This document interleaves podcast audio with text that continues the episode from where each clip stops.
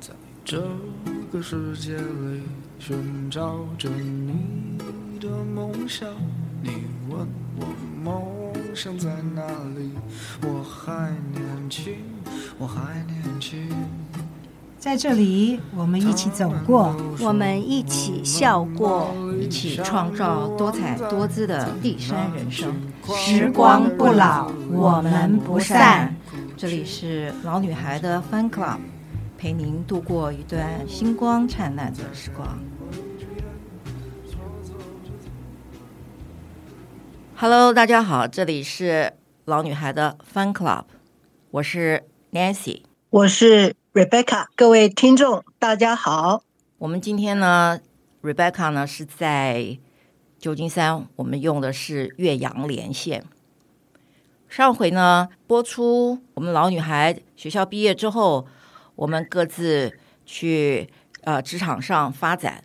Rebecca 的工作性质是很特殊的，她的工作呢，在我们播出的那一集之后呢，引起了许多朋友的兴趣，想要更深入的听听他在那个工作岗位上面所见所闻。所以呢，今天。跟 Rebecca 邀约了，我们现在要来听听他的职场故事。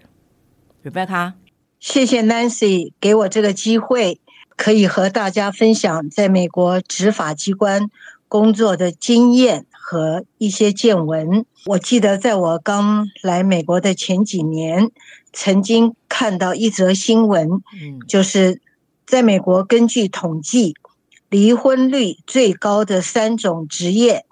第一是警察，第二牙医，第三，对不起，我忘了。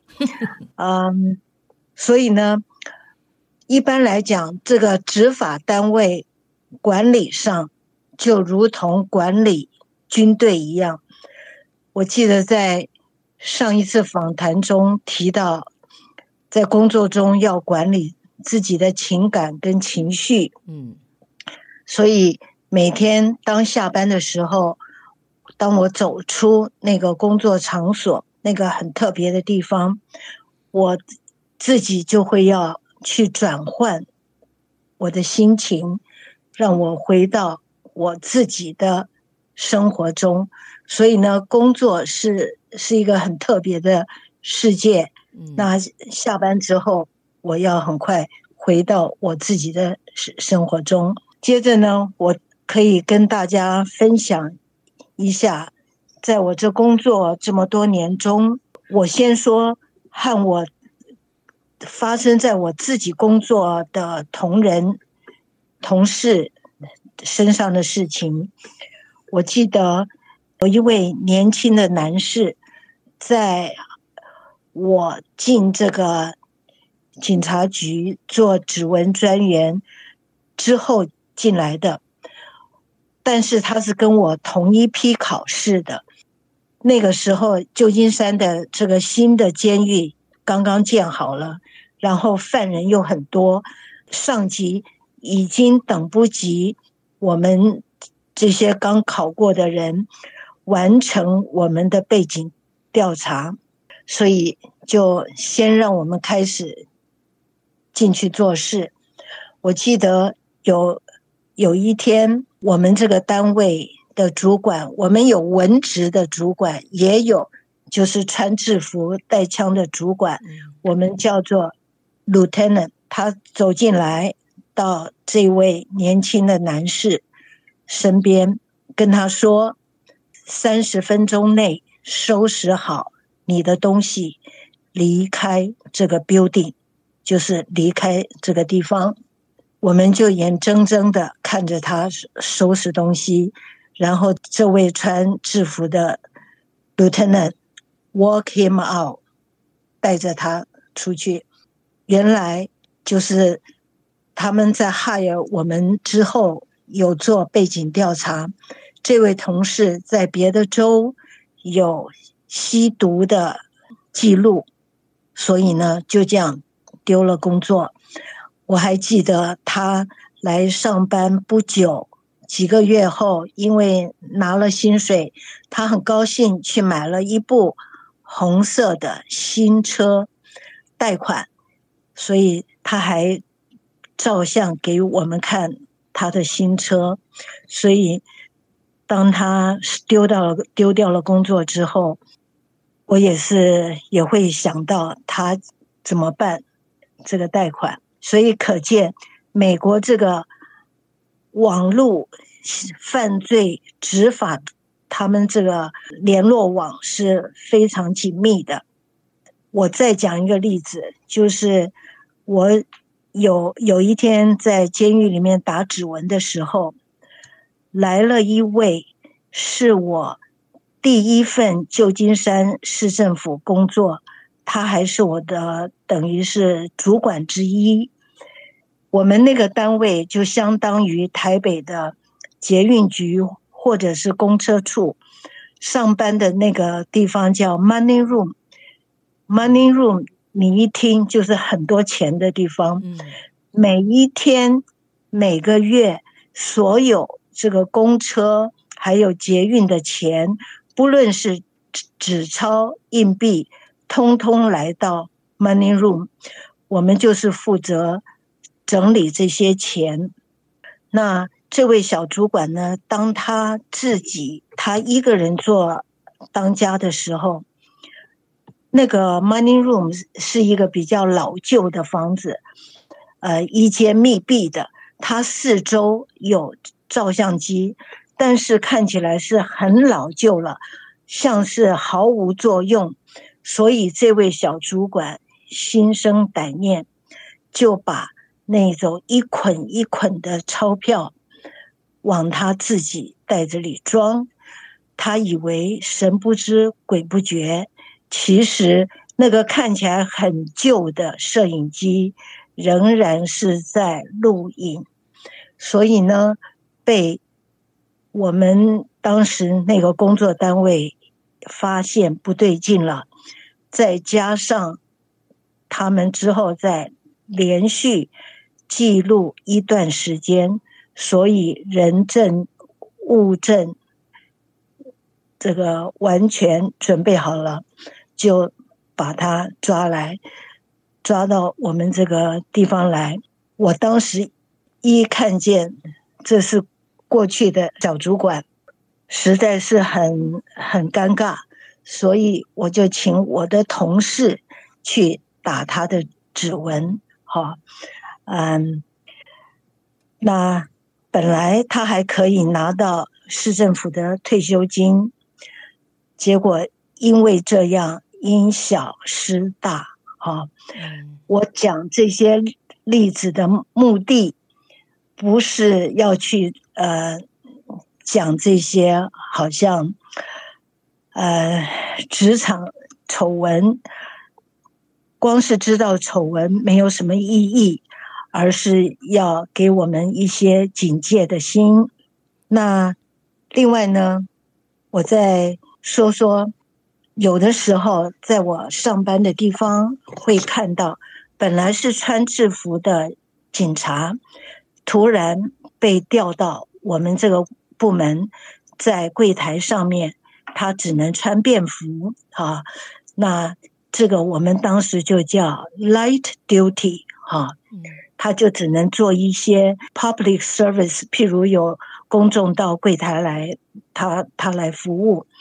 那我们就会问，私下偷偷问是怎么回事？好，后来就知道他跟他的同事发生大概争执，结果他只是一个动作，就是他把他的手放在他。的那个枪上面去了，就是说，从原来他手的位置移动到了枪的上面，结果立刻停止他的，暂时停止他的工作，换成 lie duty，他们要做调查，通常会走到这一步，大概都是凶多吉少，工作就没了。后来我也没有再见到他了。还有呢，这个都是我们平常会见到面的呃的人。有一位 sergeant，他们这些警察去开警车加油，都是市政府指定的哪些加油的地方，当然是免费的啦。嗯，他们只要填填一个什么单子，那结果不知哪根筋不对劲了。这个 sergeant 他把警车加满了油之后，他就顺便把他自己的车也去加了油了，结果立刻丢了工作。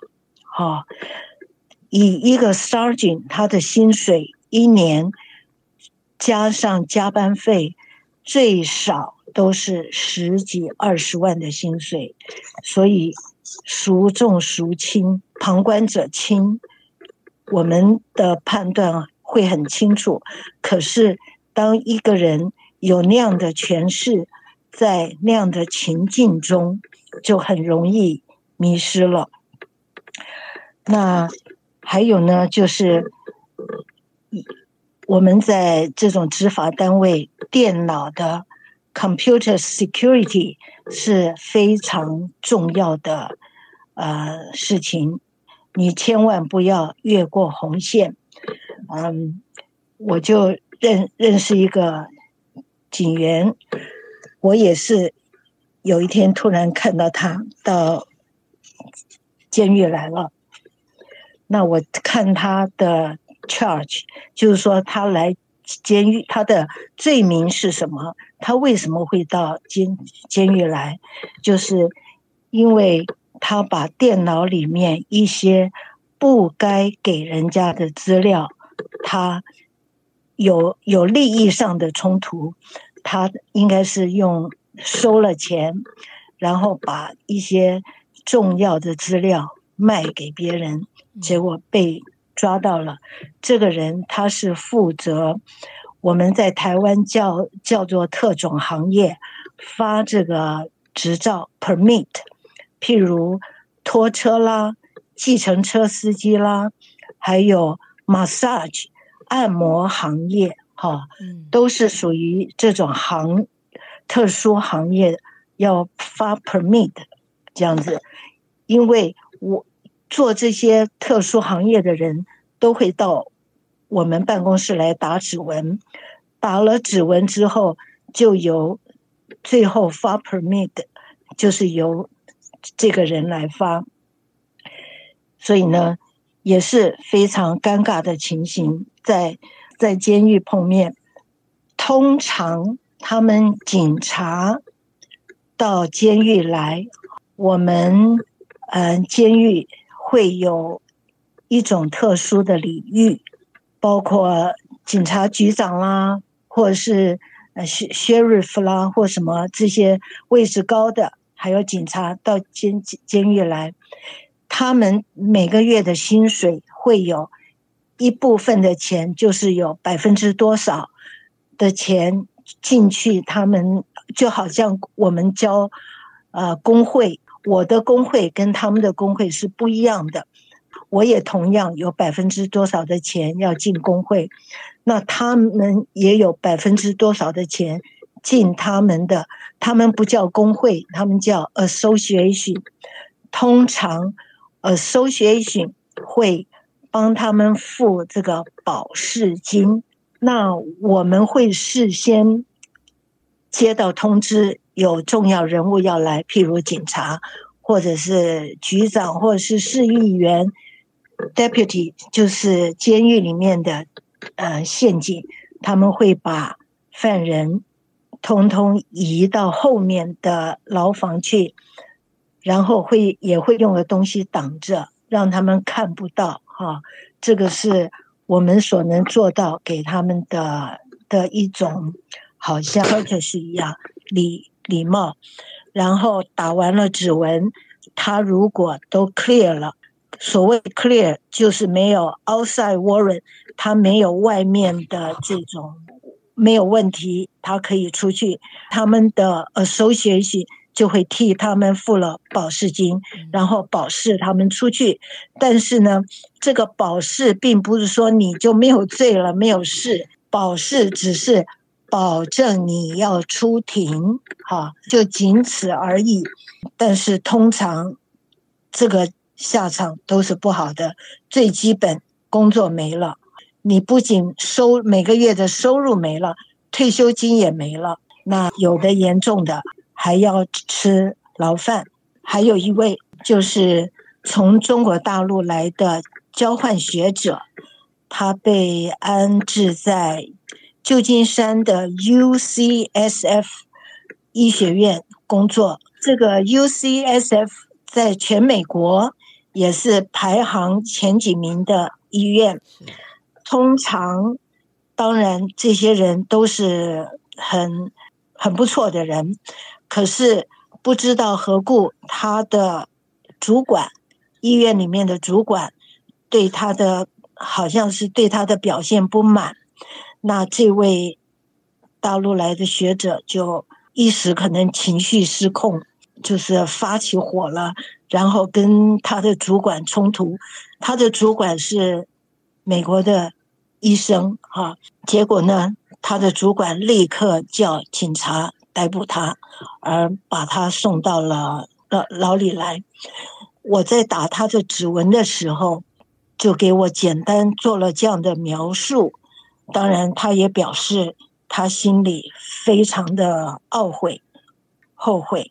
最后，我再讲一个例子，也是我在监狱里面嗯碰到的，有一位中国大陆来的男士，年纪大概。五十岁左右，他到拉斯维加斯去赌博，结果输了，钱都输了。赌场旁边就有人来跟他讲，怂恿他：“你可以跟我们赌场借钱，我可以替你做担保，你可以借到钱。”这位仁兄呢，就心想他可以再继续借钱。把他输的钱都赚回来，结果全部输光。输光之后，他没办法，只好赶快逃离赌场，逃离拉斯维加斯，跑到旧金山来，就去了移民局，准备办什么要出境的手续。结果就在移民局内就被内部的人。叫人来把他抓起来，送到我们监狱来。我说这个的原因，就是说，在美国这些法网都已经建立的非常完善，哈，不是我们的脑筋可以这么容易的来钻漏洞而罔顾法治，哈，这个都是可以给我们做。借鉴的。另外，最近有人问我说：“美国没有警大，那么警察是如何产生的呢？”说实在的，到目前为止，除了台湾有警大，我还不知道哪个国家有警大。如果各位听众谁知道，也请让我知道。在这里，美国的警察局在招考警察的时候。他在学历上面没有很严格的学学历限制，高中以上毕业就可以啊，college，嗯，多高的学历都可以。所以呢，在我所认识的警察中有高中的学历，也有 UC Berkeley 的哈，都都有。那他们要经过笔试、口试，还有体能测验。体能测验，譬如就是要你抱一个六六十磅的那个假的人哈，跑跑多长，然后还要你跳翻过一个多高的墙，这这一类的体能测验。另外还有情境测验，譬如呃，他给你放一段影片给你看，嗯、呃，有人擅自闯进某人家的后院。然后你你接到这样的电话，你要怎么处理等等这这一类的测验。另外就是背景调查，背景调查包括测谎，还有心理测验。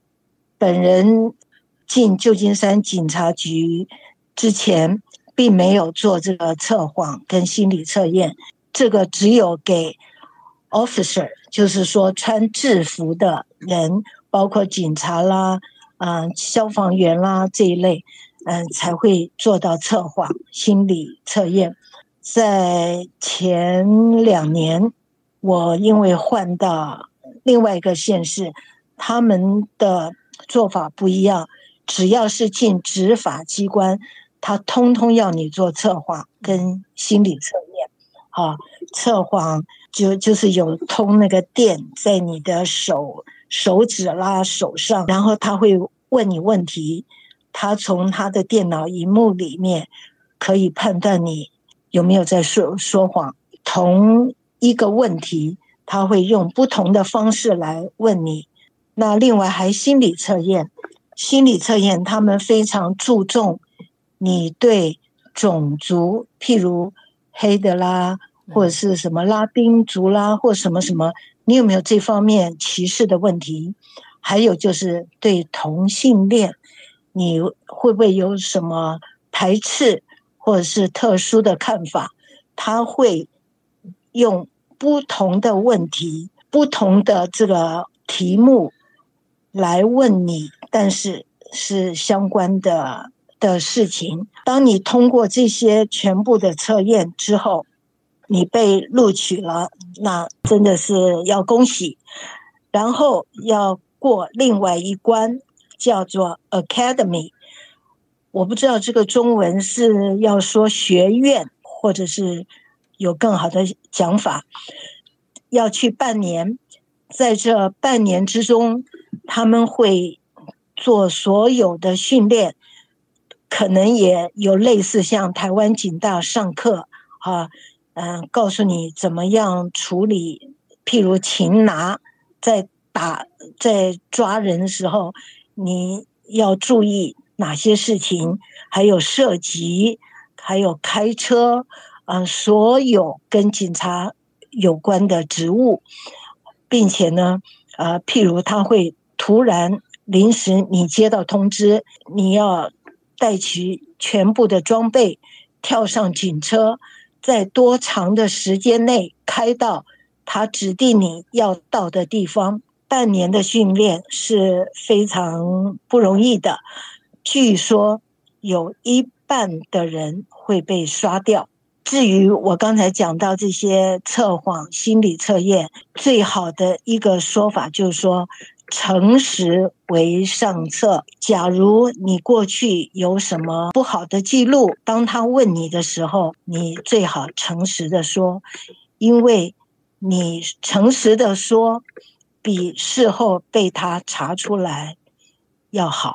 他们会有，我记得我大概在一两年前，光是填他的那个问题，就是几百个问题，他会用不同的方式问你啊、他们做这种背景调查也做得非常的精密。另外，我再提到监狱里的犯人呢，他们也是有人权的，市政府必须要给他们有吃的，有食物。要有水喝，而且还要进来的时候，如果他身上有病、有发烧、有这个糖尿病、有什么有变性的，或者是吸毒的，护士都要开药给他们。通常警察把把犯人一带到监狱来的时候，第一关就是护士，我们叫 triage，护士就是就会问他。他过去的病史，现在的问题，你你有没有吸毒？你有没有喝酒？你现在身上有没有什么创伤？你有没有自杀的倾向？如果有自杀的倾向，就会给他立刻放到一个特殊的牢房里。那个牢房整个墙壁、地板跟厕所都是那。用特殊材质做的，有点类似像海绵那种，所以呢，你想自杀，想撞墙都死不了。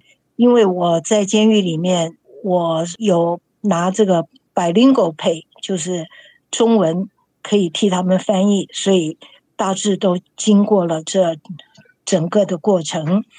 另外还有同性恋，同性恋进来的话，不能把他跟一般的犯人放在一起，要单独放一间。有的时候我们也搞不清楚他到底是男是女。通常在这种情况下，护士会把他带到一个 private 隐秘的地方，叫他脱下裤子看。那不管怎么样，要分开放，不能跟一般的放放一起。还有有的时候会有。十八岁以下的小孩进来，那我们也分不出来他到底成年了没有。有的时候人过了十八岁，哎，但是他的脸是一张小孩脸。还有人呢，他是就就说我们是分分不出来的。在这种情况下，我们也要把他单独放一间。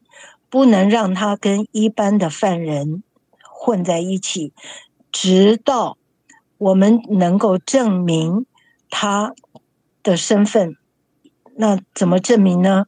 就需要譬如他找他的父母家人拿出他的护照，或者是出生证明，或者是任何 ID 卡，美国的身身份证，证明他是成人。如果是成人，才能留在我们这边。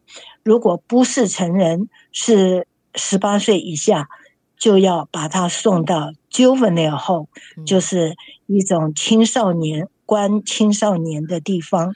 对于这个监狱管理，譬如灯管，好，不能有那种灯管是要坏不坏、闪烁的灯管，因为据说这种闪烁的灯管容易。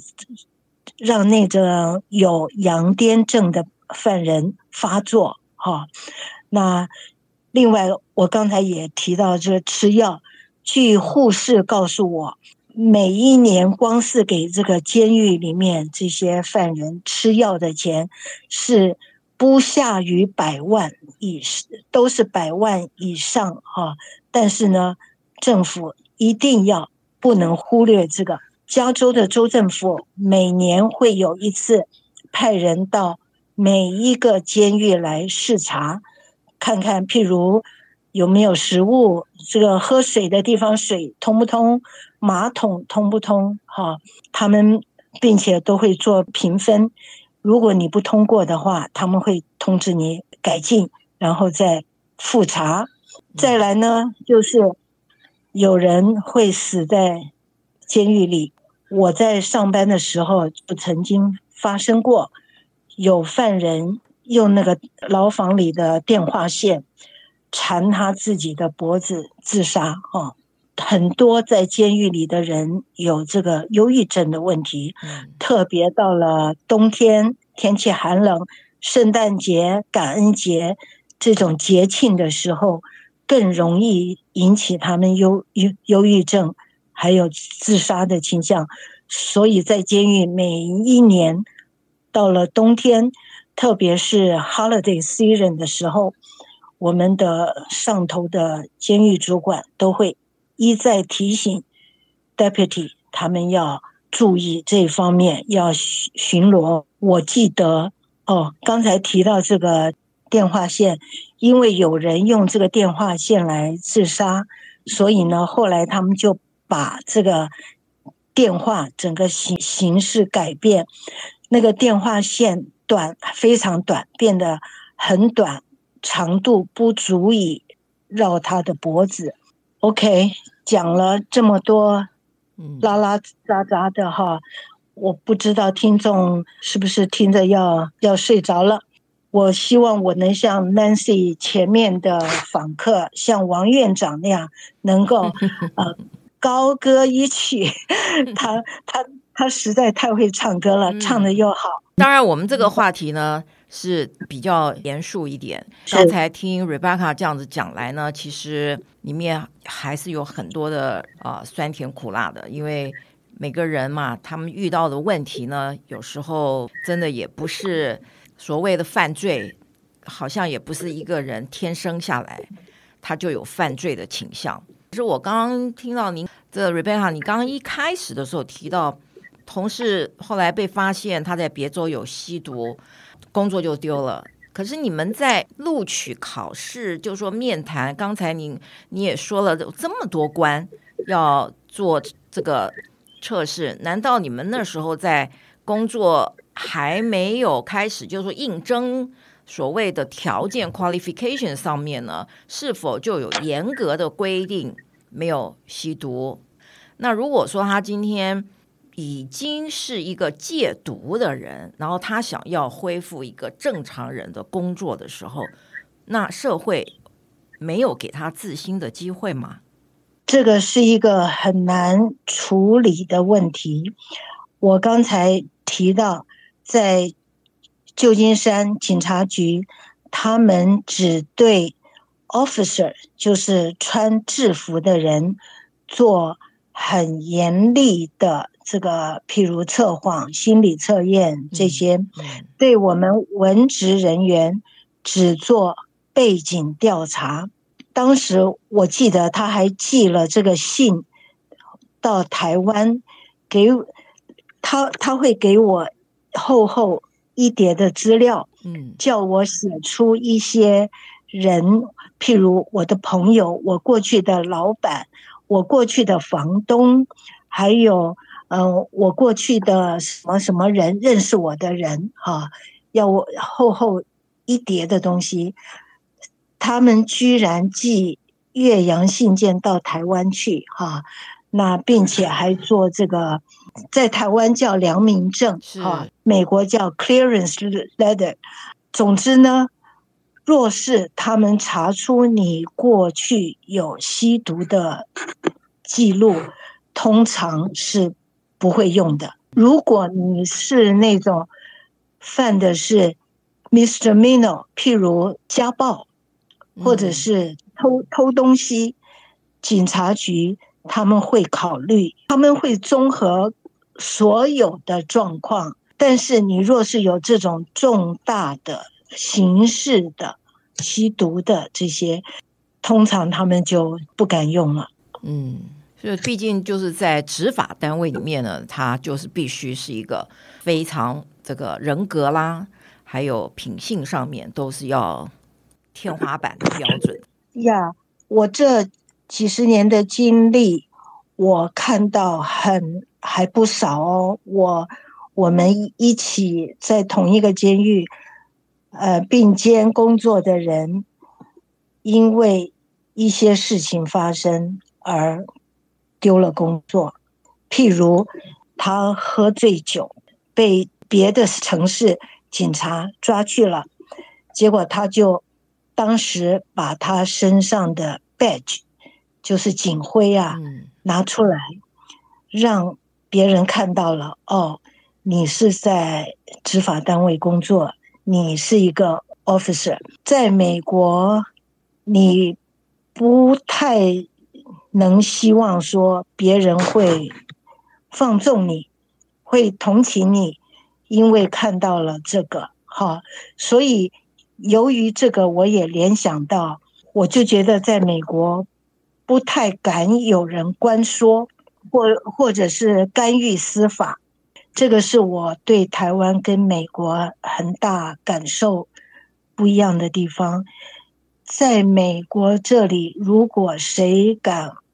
插手，或者是关说，保证人还没有进到监狱，新闻就出来了。我就有碰过这样的的事情，这个我就不讲太深入。我好奇的是，那位从中国大陆来的学者，在这么好的一个医院，跟主管爆发了冲突。然后他就被扭送到警察局，后来下场。他也就是说，他大动肝火跟人家吵架，是否有伤害到别人的这个身体啦，或造成什么伤害，他才会被扭送警局，还是只是言语上的暴力就可能要被扭送到警局了？这个要看他的主管是如何跟警员报告的。他可以说他威胁我，威胁到我，对我的生命，对我的身体产生威胁。当时有跟我讲。我也有仔细去看警方给他的 charge，好像罪还不轻，应该是刑事的。哇！而且还好多项哦，我不记得了。通常当犯人在我们面前讲述的时候，他一定是站在他自己这一方讲嘛，嗯、对不对？嗯、那。我手上拿到的是 booking paper，就是所有警方给他的这个 charge 在我手上，所以我两个对照，大概就知道，嗯、呃，情情形怎么样。那我看这位教授，想必在中国大陆是人人毕恭毕敬的，但是在美国，你就要进入美国的文化。接受美国的制度。我在二零零六年的时候，边工作边被选上联邦的，做了联邦的 Grand Jury，就是联邦陪审团。在美国做 Jury Duty 是每个公民的义务，所以呢，也不是我有多好，他选上我，而是他们就像抽奖。的方式抽了很多人，那一天大家都去法庭，然后由法官来选，他会问每个人一些问题哈。通常我在去 jury duty 的时候，我从来都不抱希望，因为 jury duty 他们都会把所有执法人员给踢掉，还有呢一些。譬如跟这个案子有关联的经验的人踢掉，因为他们希望你是一个没有成见的人，最好就像像一张白纸一样哈，甚至你的家人都没有类似的这种经历，这样子，我很意外，他没有把我踢掉。这个 Grand Jury 呢，陪审团，他的任期是十八个月，就是一年半。每一次他们会选二十三位，各位注意，他一定是单数，也就是说，在表决的时候不会有两边拉平的情形。他是每一个礼拜四那一天去，像我在市市政府上班那一天，我就不用去上班，我就去法庭，但是我还是可以拿我市政府。那一天的薪水，所以呢，通常在公家机关上班的人都很喜欢被叫去做 jury duty，他可以暂时离开他的工作啊，然后薪水照拿。嗯，但是如果没不是在公家机关做事人，譬如在私人机关或者是没有工作人，就想办法逃，因为很多私人机关。你要离开一个礼拜时间，或者是呃十八个月，这是不可能的。是这样子。那怎么 OK？怎么拒绝？有人会用各种理由，譬如，嗯、呃，他说我家里有残障的人，嗯、父母或者是小孩、家人，我需要照顾。嗯、还有就是说我已经买了呃飞机票了。我要出国去留学，或者去工作，或或什么什么各式各样的理由，还有中国人非常喜欢用这个理由。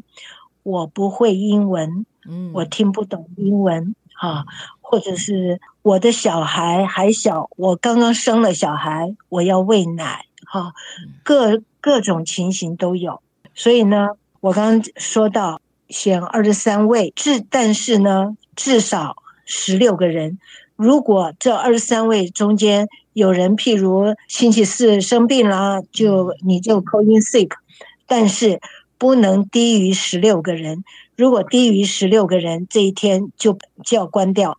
它是每一天大概五到七个小时，不一定看有多少个 case。我很幸运，就是碰到了一个非常大的 case，就是旧金山的 Giants 巨人队有一位全垒打王，不知道大家听过没有？Barry Bonds，他是美国全垒打纪录保持人，他先牵涉到涉及到用违禁品。违禁品就是药物嘛，这个、药物还包括注射。那关于这个美国的联邦 Grand Jury 陪审团这个制度跟内容，我在这里不讲了，因为这是一个非常复杂跟庞大的一个系统，值得法律系的人来研究。我就是很庆幸碰到了这一个全国瞩目的 case。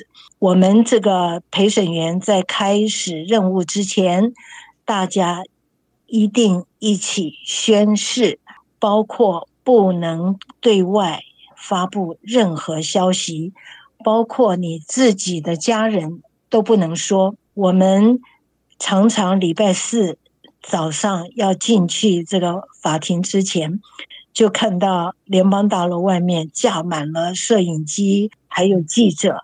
他们都是为了这个重大 case 而来，但是我们都要跟他们保持的远远的，任何话都都不能讲。一年半过去之后呢，这个 case 还没有结束，嗯，结果联邦法庭他们决定再给我们这一期延长半年，所以我整整做了两年的 grand jury，当然也。了解了一下联邦法庭的他们这个程序，联邦的检察官每个礼拜四，他不是只有这一个 case，而是每一次会带来好几个 case 来讲给我们听，然后也会请证人出来作证，我们也可以问问题。那我看到很多的人。都在那里执行他们的缄默权，嗯，也就是美国宪法的 Fifth Amendment 第五修正案，你有保持缄默的权利。包括在 Barry Bonds 这个 case 里面，很多人都用这个缄默权。他也不是每一个礼拜四一定有，大部分都有就是了。我们就是要在每一个礼拜的礼拜三五点之后打一个他们给我们的电话号码，电话录音就会告诉我们明天我们需不需要去报道。总之呢，我觉得做陪审团这个经历是我这个职业生涯中非常宝贵的。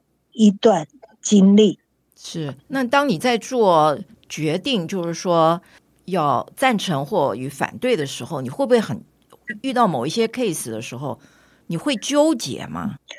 嗯，基本上不会。我刚才忘了提到，就是当检察官把这些 case 讲给我们听，经过讨论，最后由我们。来举手表决，这个 case 要不要被起诉？嗯，哈，所以我们的功能在那个法庭就是决定这个 case 要不要起诉。当我们我们表决完了，这个 case 就送到正式的法庭里面，开始那个双方去辩论了，就是真正上法庭了。我们这一部分只是决定要不要被起诉。嗯，啊，讲到这，我就想到最近最红的这个 case，就是川普总统。哈，嗯，对，他也是到联邦法庭，由陪审团决定他的 case 要被起诉。我记得好像到最后，我们两年结束之前，我们的表决是起诉这个 case。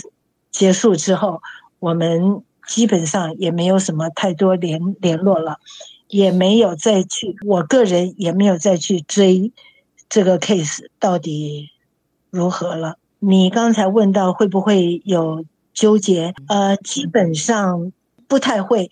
我们通常表决的时候，几乎都是大部分通过，很少有说。几乎平手的这样这种状况没有。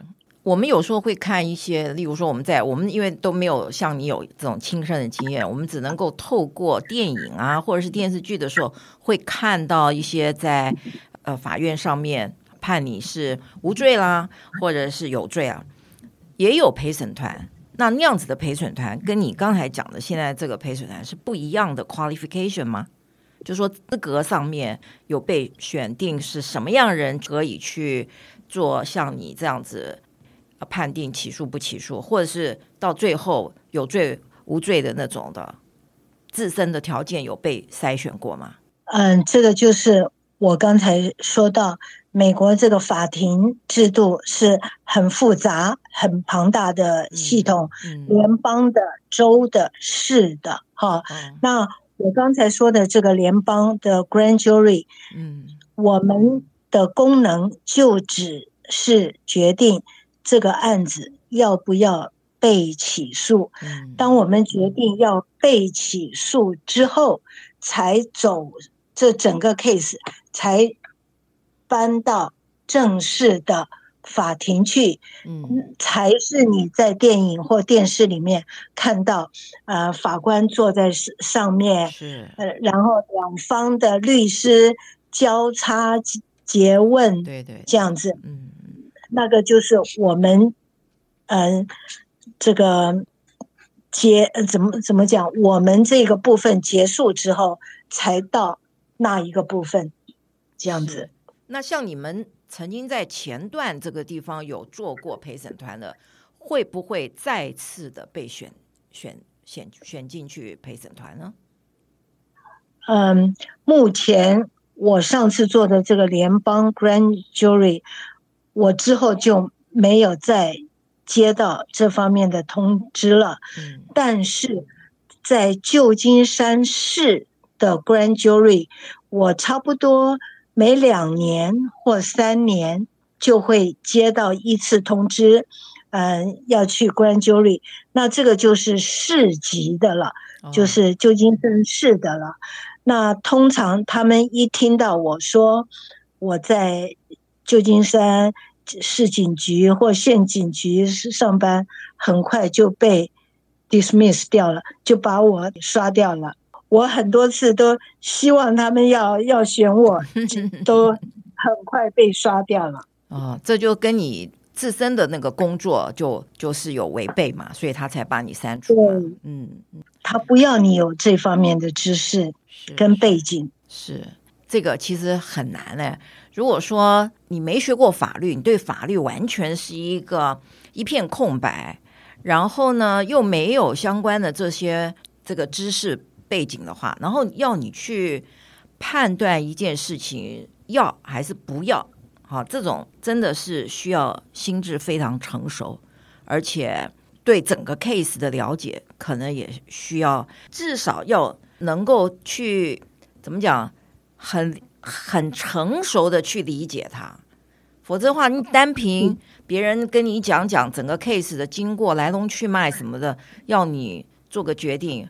我看真的非常非常难。我从台湾的电视里面看到，台湾有一些律师也在推陪审团制。陪审团制是有它的好处，但是也有它，也就是说，国民的教育对对，对要有相当的呀。所以呢，呃，你的故事真的讲不完嘞，三天三夜可能都讲不完，实在是太多例子可以告诉我们了。没关系，以后我们还有机会。听说你退休之后呢，又回聘，表示你对这个工作呢，其实还是抱着很高度的热忱的。嗯，这个不叫回聘，我是到旧金山旁边的一个 city，再继续做类似的 part time 的 job。